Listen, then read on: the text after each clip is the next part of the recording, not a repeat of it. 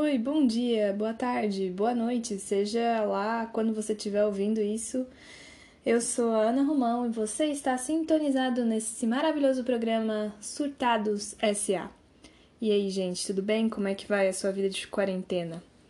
É, eu resolvi começar esse episódio fazendo um pequeno update da minha vida. É, vim para casa dos meus pais, é, em outra cidade no interior de São Paulo.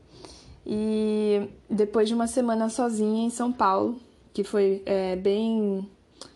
Foi bem difícil e eu tenho toda a solidariedade com pessoas que estão passando por esse isolamento sozinho, porque realmente é bem bem difícil. Eu consegui vir para casa dos meus pais depois de ficar um tempo sozinha.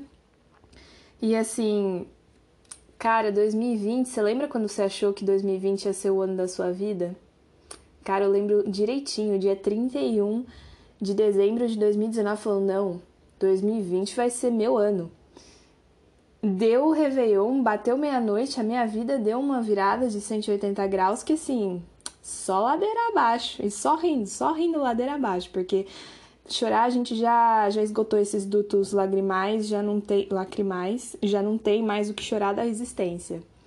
Então, assim, passei o maior perrengue, talvez um dia eu conte nessa virada do ano, assim, a partir do momento que eu passei esse perrengue, a vida foi tomando um rumo que acabou numa pandemia. É isso. Acabou nessa pandemia aí que, que tá difícil. Mas a gente não perde a alegria, a gente não perde a capacidade de não se levar a sério e cá estamos mais um dia. Cara, é, quando eu fui, quando eu decidi que eu vinha pra cá, pro interior, eu tive a gostosa atividade de ter que fazer as malas. E é muito louco ter que fazer as malas quando você não sabe quanto tempo você vai passar em algum lugar, porque você não sabe quantos meses você vai ficar de quarentena. Então, basicamente, tive que embrulhar a minha vida. Peguei assim documento, peguei roupas para todas as ocasiões, todos os eventos, todos os tipos de clima diferentes. Peguei é, sei lá, até coisas assim que a gente nem imagina que a gente quer, tipo minha caixinha de lembranças.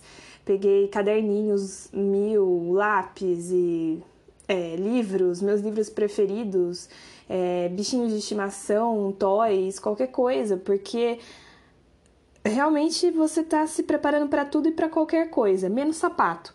Porque, por incrível que pareça, sapato eu levei só o sapato que eu estava usando. Aqui eu tenho um chinelo, um tênis, uma outra coisa a mais, mas assim, se você for parar para pensar, você não vai sair de casa, ou preferencialmente você não vai sair de casa. Então não tem sentido levar sapato. Então eu levei várias malas, várias sacolas sem nenhum sapato. O que em outra circunstância não faria o menor sentido, mas nessa circunstância faz total sentido.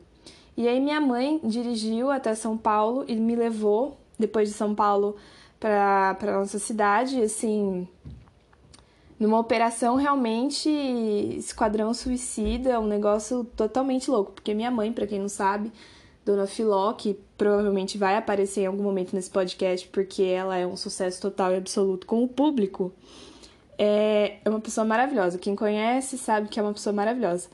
Ela é enfermeira, é, então eu sei que agora você está pensando, puxa, isso explica muita coisa, Ana. Sim, isso explica muita coisa.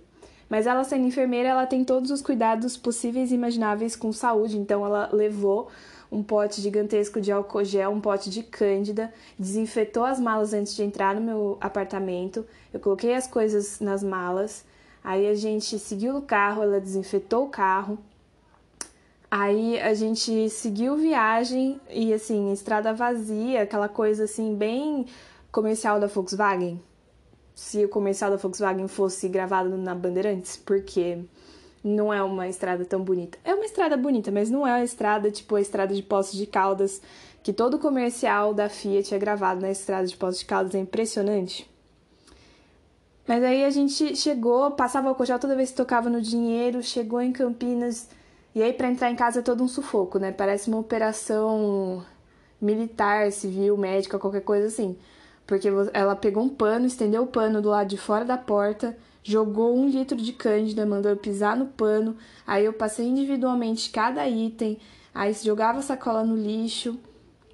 Cada item era individualmente higienizado e colocado de, num local fora. Aí você tira o sapato que estava na cândida, coloca separado para ficar três dias de quarentena para não contaminar. Aí você seguia direto para o banho, se lavava inteiro, se esfregava com bucha, lavava o cabelo, fazia assim a desinfecção total e completa. E estamos seguindo num, num fluxo de cada um no seu quarto, cada um faz uma limpeza no seu quarto diária, limpeza de toalha, troca todo dia, fronha, troca todo dia, bancada limpa todo dia, chão limpa todo dia. É realmente como se eu estivesse vivendo num, num lugar hospitalar, porque a limpeza realmente não deixa nada a desejar em nenhum lugar. E realmente desinfecção total e completa. Hoje ela foi no mercado, voltou do mercado com muitos pacotes, muitas coisas, porque enfim, a gente não tinha tanta coisa, então agora minha mãe também é um pouco exagerada, né? Então ela sempre compra mais. E aí eu passei umas duas horas lavando todas as embalagens, todas as latas. E você sabia que a embalagem do leite moça é de papel mesmo? Porque ficou toda estragada depois que eu lavei aquele negócio. Ficou uma maravilha.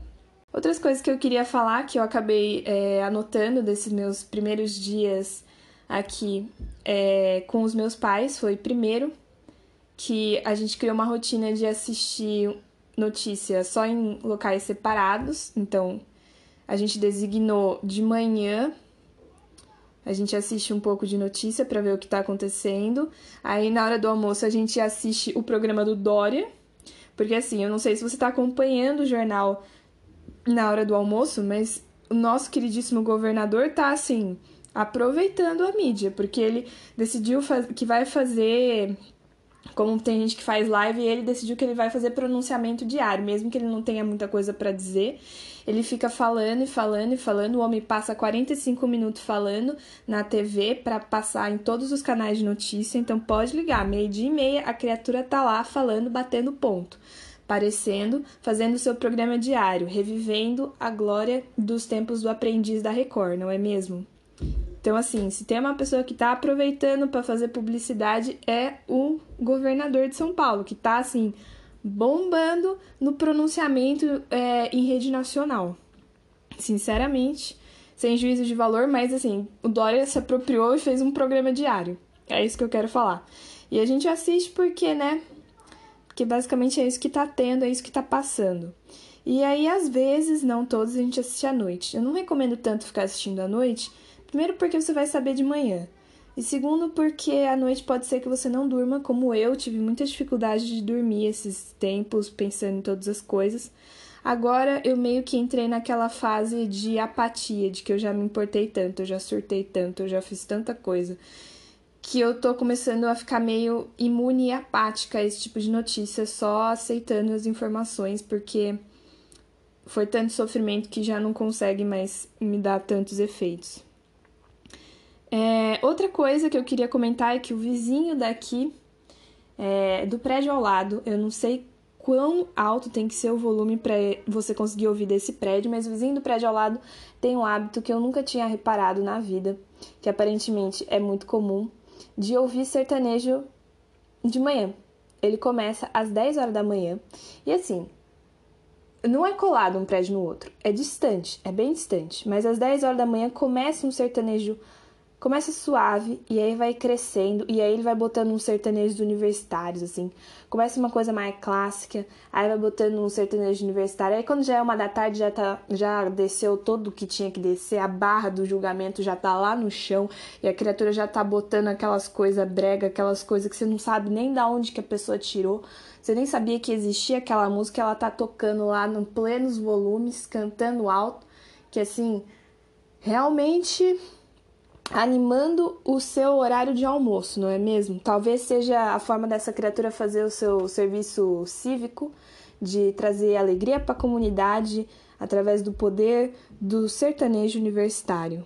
E eu só tô aqui criticando, né, porque eu não entendi esse esse serviço público prestado pelo cidadão através da solidariedade musical, não é mesmo? É, outra questão que eu queria falar é sobre uh, o desespero da videoconferência. Gente, Até gente que eu nunca falo na vida quer me chamar para uma videoconferência. É um negócio impressionante. Parece que deu um frenesi geral, tipo, nunca mais eu vou ver ninguém, nunca mais eu vou ter contato humano, que as pessoas estão loucas na videoconferência. Eu não tenho internet para tudo isso. Agora que eu tô no interior com os meus pais, a internet daqui é uma desgraça. Agora que eu não tenho internet para toda essa quantidade de videoconferência, teve dia que eu tive que escolher entre três videoconferências que estavam acontecendo ao mesmo tempo.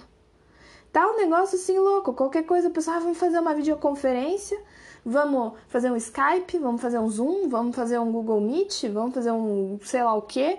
De repente tem 300 tipo diferente de videoconferência e fica tudo ruim, porque sempre tem aquela pessoa da internet ruim que cai o tempo todo.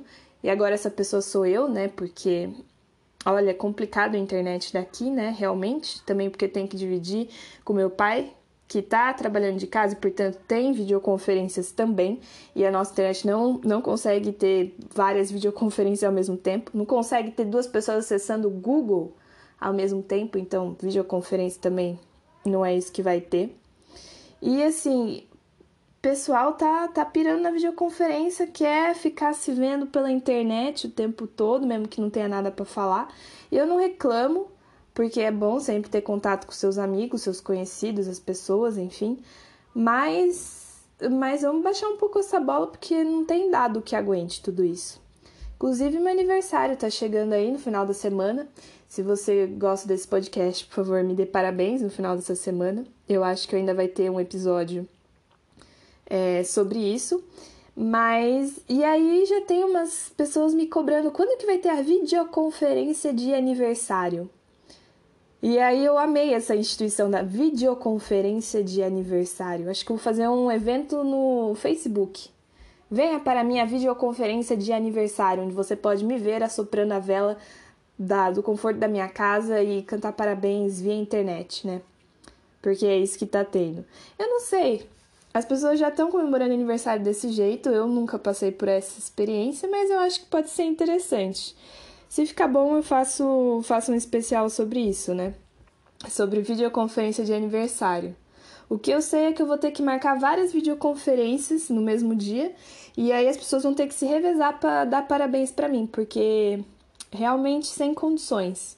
Marcar das 6 às 7, depois o horário das 7 às 8, depois o horário das 8 às 9, rezar para a internet durar até às 10 horas da noite, senão videoconferência vai rolar só um SMS, quem sabe uma ligação. Aliás, o grande sonho da minha vida era receber ligações no meu telefone fixo. Só que ninguém faz ligação mais, então não existe mais essa possibilidade, né?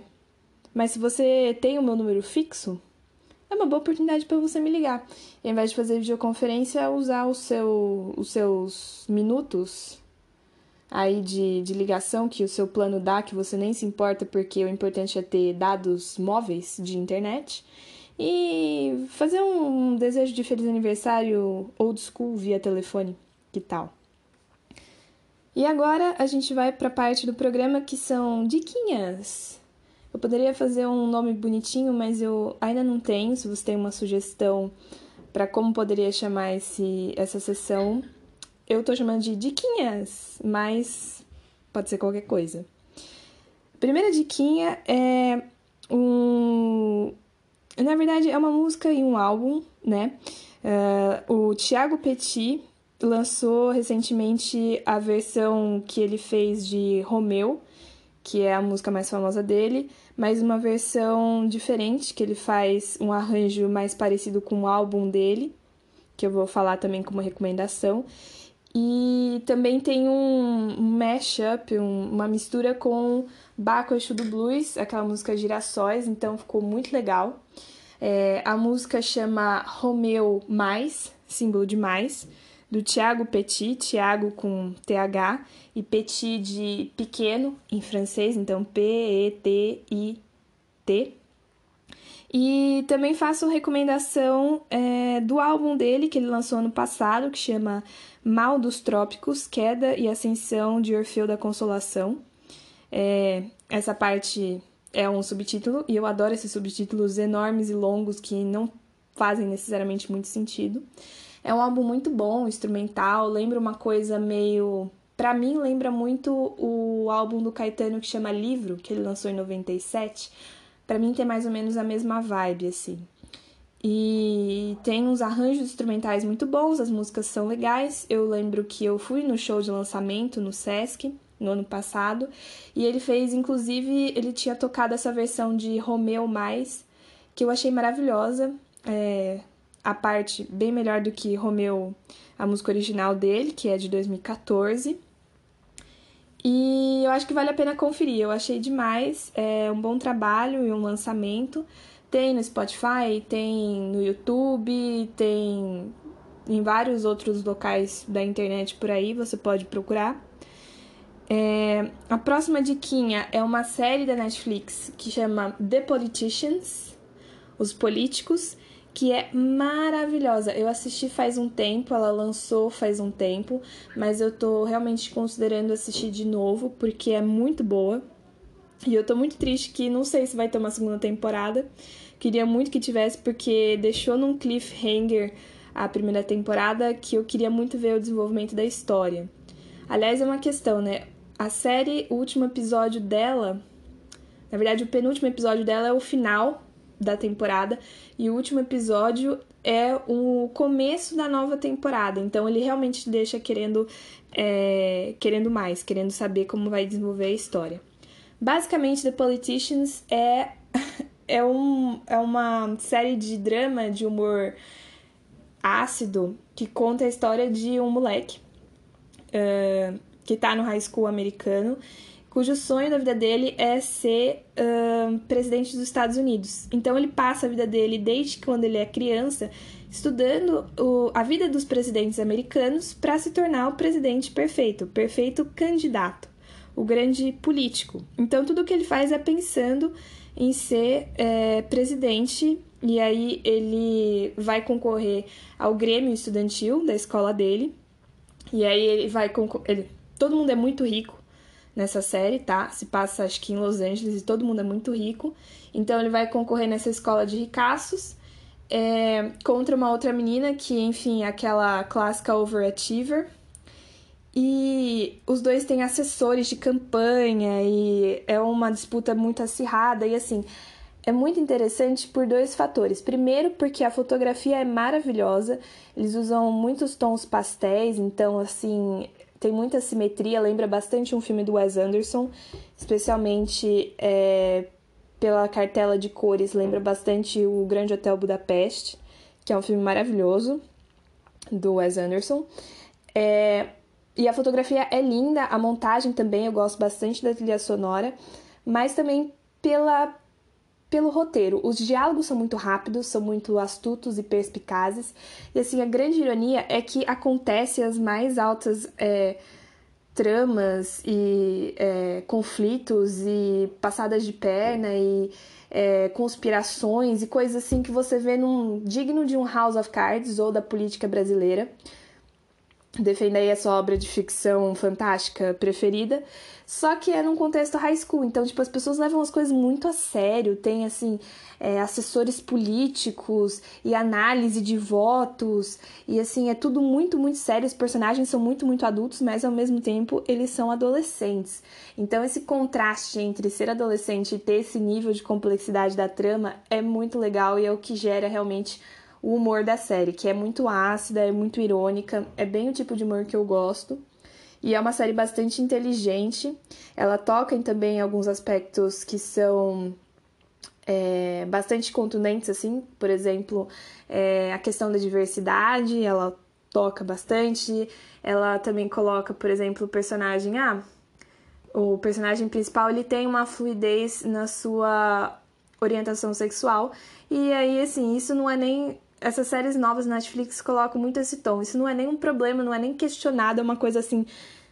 É legal perceber a ausência de foco para esse tipo de coisa, porque significa que as gerações mais novas já estão assim nesse momento, que não precisa ter tanta autoafirmação assim, que já é uma coisa que pode ser um pouco mais normalizada. Tá bom que tem um recorte, que tem um contexto, que a gente não está é, aí nesse momento no Brasil, que no Brasil a gente ainda tem muita violência contra o LGBTQI+.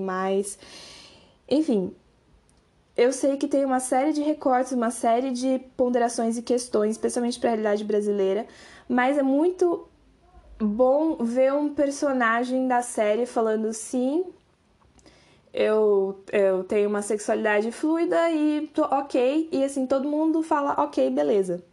E segue o jogo. E aí tem uma questão é, de. trabalha muito com essa questão de diversidade, de como os políticos trabalham essa questão de precisamos ter uma diversidade na nossa campanha e como isso é complexo. Também tem várias questões de relacionamentos abusivos, é, de suicídio. É, e é bem interessante tocar nessas partes, ainda que seja uma série bastante ficcional. E meio assim, tem pontos que chega a ser muito dramático, muito absurdo, mas você acaba comprando.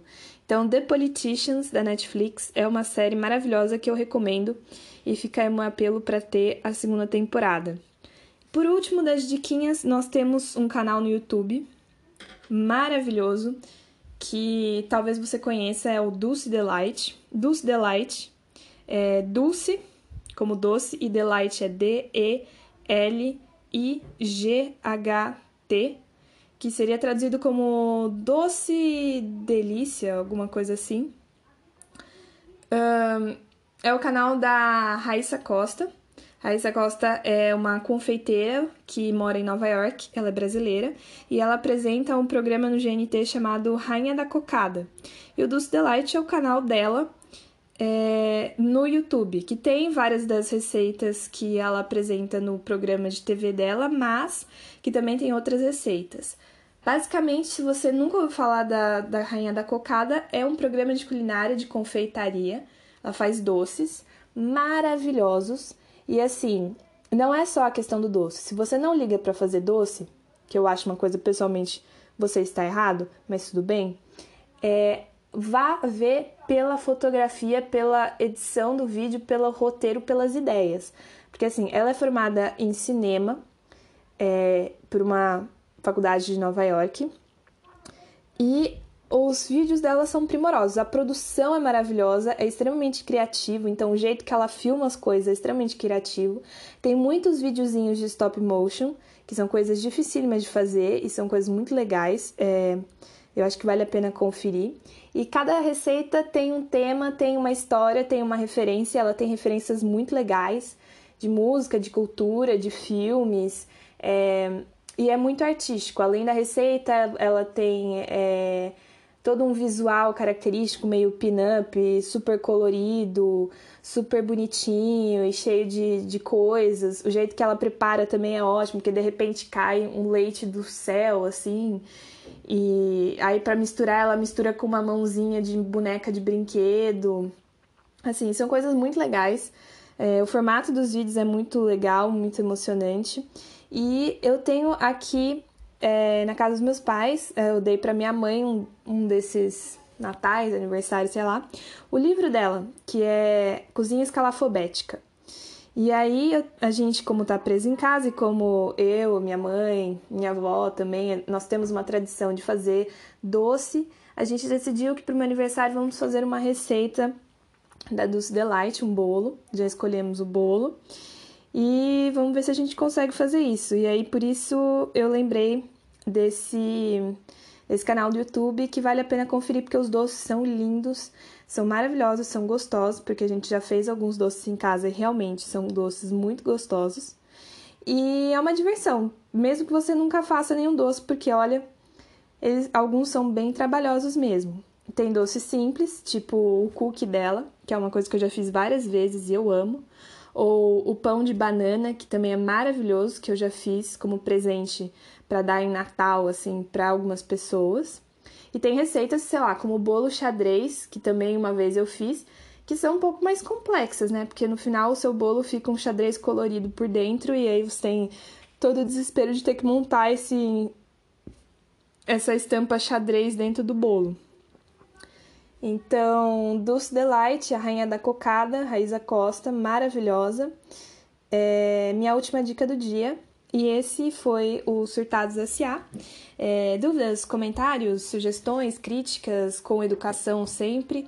É, estão sempre disponíveis. Se você gostou, compartilha com seus amigos e a gente se vê ainda essa semana. Fique bem, fique em casa, tente manter a sua saúde mental em dia e vamos nessa! you